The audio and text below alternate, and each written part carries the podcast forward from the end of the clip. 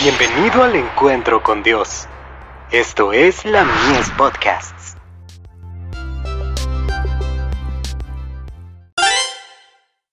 Hijos e hijas de Dios.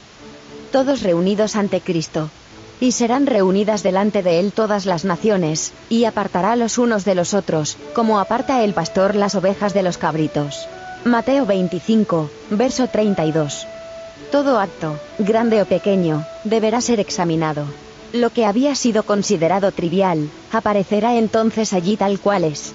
Las dos blancas de la viuda serán reconocidas. El vaso de agua fría ofrecido, las visitas a las cárceles, los hambrientos saciados, todo recibirá su correspondiente recompensa. Y aquel deber no cumplido, aquel acto egoísta, no será olvidado. En el tribunal público que rodea el trono de Dios, esos actos tendrán un aspecto muy diferente del que parecían tener cuando fueron realizados se verá que aquellos deleites y complacencias egoístas han hecho del hombre un ser más amador de los placeres que de Dios.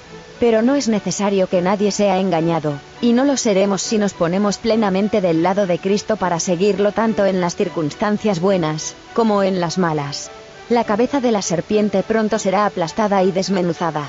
Entonces el paraíso perdido se transformará en el paraíso restaurado. De Review Angeral. 5 de septiembre de 1899. El carácter que nosotros revelemos ahora, es el que decide nuestro destino futuro.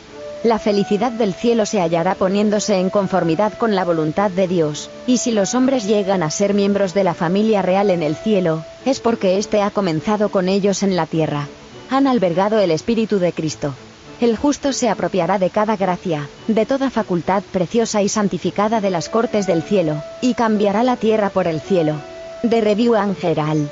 26 de marzo de 1895.